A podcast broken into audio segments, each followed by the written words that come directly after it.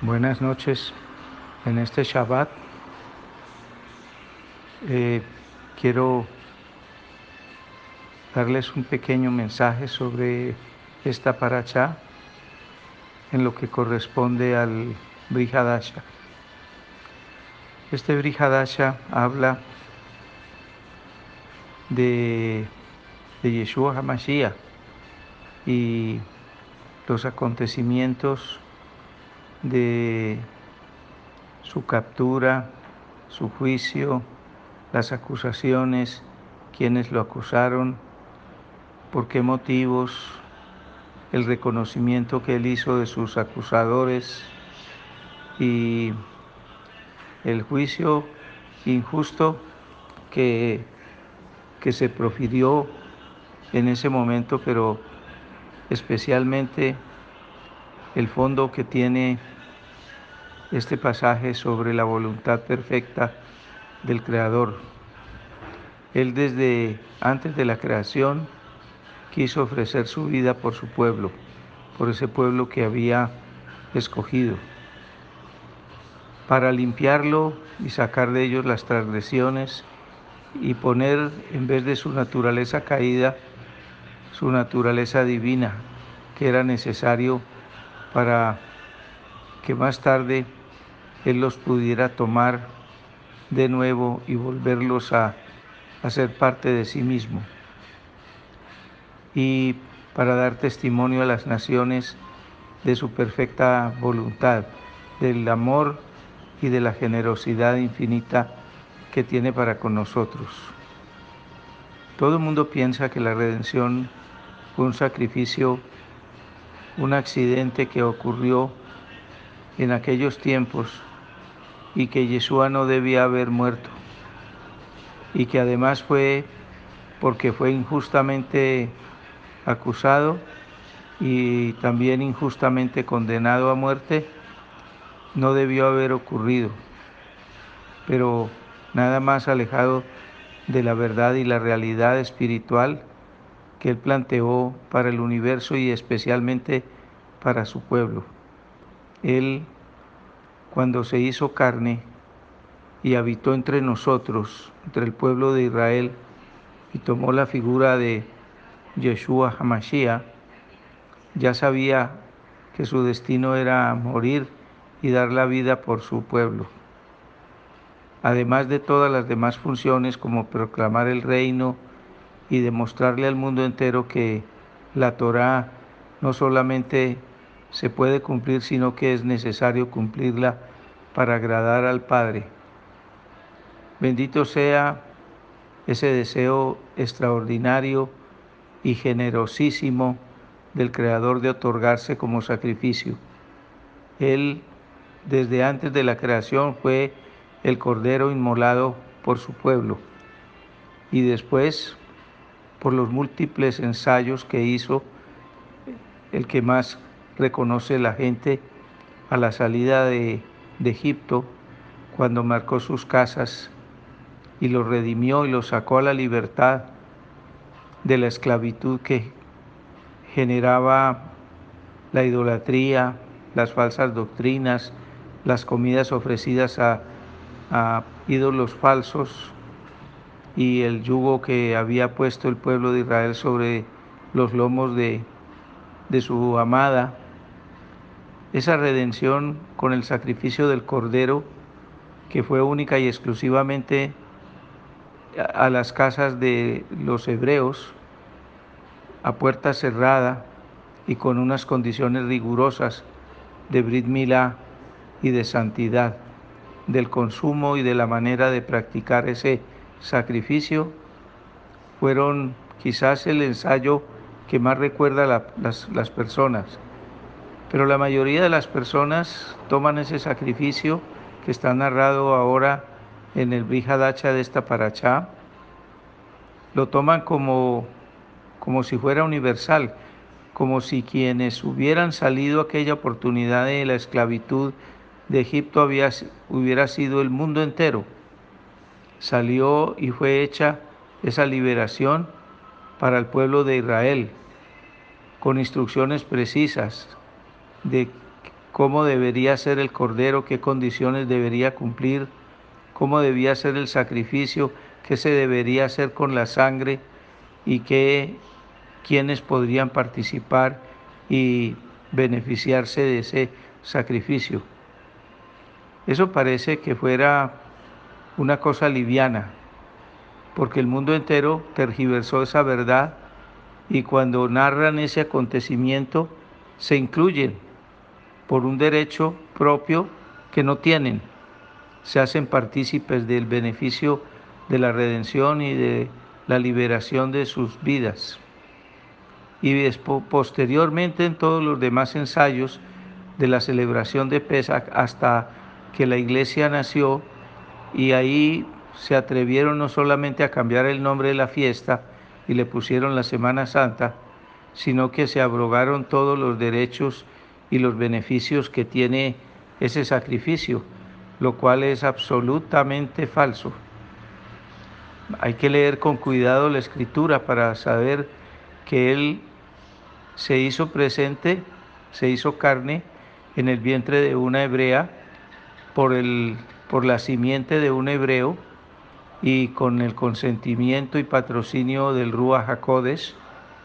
y vivió sus 33 años en el pueblo de Israel y para el pueblo de Israel. Dicen que porque el pueblo de Israel lo desconoció y lo hizo sacrificar, entonces debe pagar por ese deicida, deicidio, llevando el yugo de la Torá. Nada más falso y más tergiversado y tendencioso que esa, que esa aseveración. Hay que, basta leer los evangelios para saber cuando Yeshua identificó sus acusadores, que eran un par de ángeles caídos, o eran un grupo de ángeles caídos, cuando él dice, ustedes son de, de su padre Hasatán, y ustedes son de la raza de las serpientes. No eran ni siquiera judíos, pero como la razón acomodaticia del sincretismo y del desparpajo le arrebató a la verdad este acontecimiento, entonces fue más fácil echarle la culpa al pueblo hebreo. Él mismo quiso que su pueblo lo desconociera en ese misterio hermosísimo no para que no se beneficiase, porque fue el beneficiario directo, sino para que los demás, los gentiles, lo reconocieran. Habrá un tiempo en que el pueblo de Israel lo vuelva a reconocer, ya está pasando en este momento, poco antes de su segunda venida.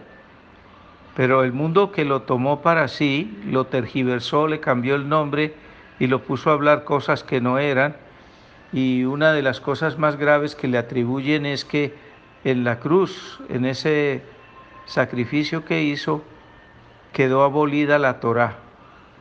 Qué sacrilegio, qué, mentira tan grande, qué cosa tan tergiversada y tan torcida la que se produjo en ese momento, como decir que el sacrificio fue para todo el mundo ese cúmulo de, mentiras han hecho que el mundo eh, tenga un velo tremendamente grande en sus ojos y que la verdad, el resto de la verdad, se niegue a mostrarse delante de sus ojos. Pues este tiempo de esta plaga que el Creador está permitiendo que ocurra, cuando soltó su ángel de la muerte por todo el mundo y está cobrando la vida de aquellos que que, no han creído o que han eh, blasfemado contra su nombre y contra la Torah. Esa, este tiempo que protege la vida especialmente de su pueblo porque puso señales en su casa, en su cuerpo, en sus ropas, eh, porque lo compró por precio, porque lo apartó para él, porque le entregó contrato matrimonial eh, es un tiempo supremamente especial para reconocer esta verdad. La primera verdad es que fue eh, parido por una mujer hebrea que lo tuvo en su vientre por el semen de un hebreo que se llama José, de la estirpe de David, y ella de la estirpe de, de Leví, con el patrocinio del, del Ruach HaKodesh. Pero la iglesia tergiversa esa verdad y dice que el Espíritu Santo fue el que concibió en ella y que ella fue siempre virgen. Otro error tremendamente grande para poder para que él pudiera ser sacerdote del orden de Melquisedec tenía que nacer de la tribu de, de Leví, de los sacerdotes, de donde se escogían los sacerdotes. Pero para poder ser rey de Israel y del universo tenía que ser de la tribu de Judá, de la simiente de Judá. Y la simiente de Judá es el semen de Judá, que se transmitió por su padre que era de la tribu de Judá. Miriam o María era de la tribu de Leví y José era de la tribu de, de Judá y se cumplió esa condición. Sé que eso es un escándalo y parece que fuera un invento, pero esa es la realidad, así funcionan las generaciones en el pueblo de Israel y así están escritas en la Torá y en toda la Biblia.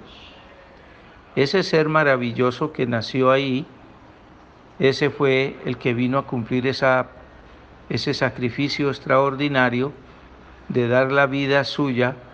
para que al tercer día el pueblo de Israel quedara purificado de sus transgresiones y de sus impurezas y que se alistara para que el séptimo día quedara completamente purificado como ocurrirá y está escrito en Ezequiel 36. Entonces, para concluir esta, este pequeño recuento, estamos en este momento viviendo esa redención que se anuncia, ese advenimiento de Mashiach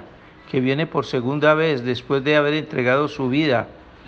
al pueblo de Israel y vuelve al pueblo de Israel. Si hubiera sido rechazado por el pueblo de Israel,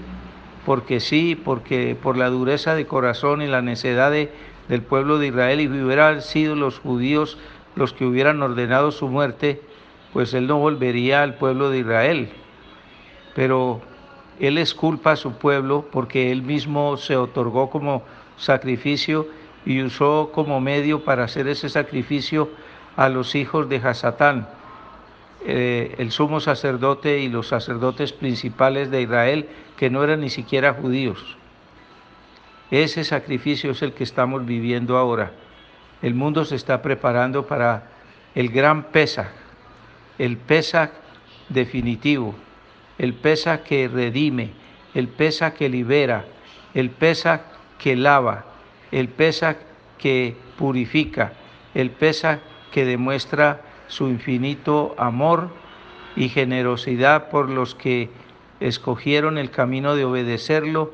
y reconocerlo a Él sin razonamientos, de puro corazón, con todo su, su corazón y con todas sus fuerzas y sin ningún interés distinto del de agradarlo. Bendiciones para todos y que esta lectura del, del Brihadasha del Nuevo Testamento, que todos dicen que que es la gracia, cuando la gracia es todo lo que ha hecho el Creador desde la creación hasta hoy, sea de edificación para sus vidas y para sus corazones, para sus familias, y esclarezca de una vez por todas esta infinita verdad de lo que representa la redención de Pesa. Que dispongamos nuestra vida para sacar la levadura de nuestro corazón, y de nuestras casas y así prepararnos para, para celebrar esta, eh,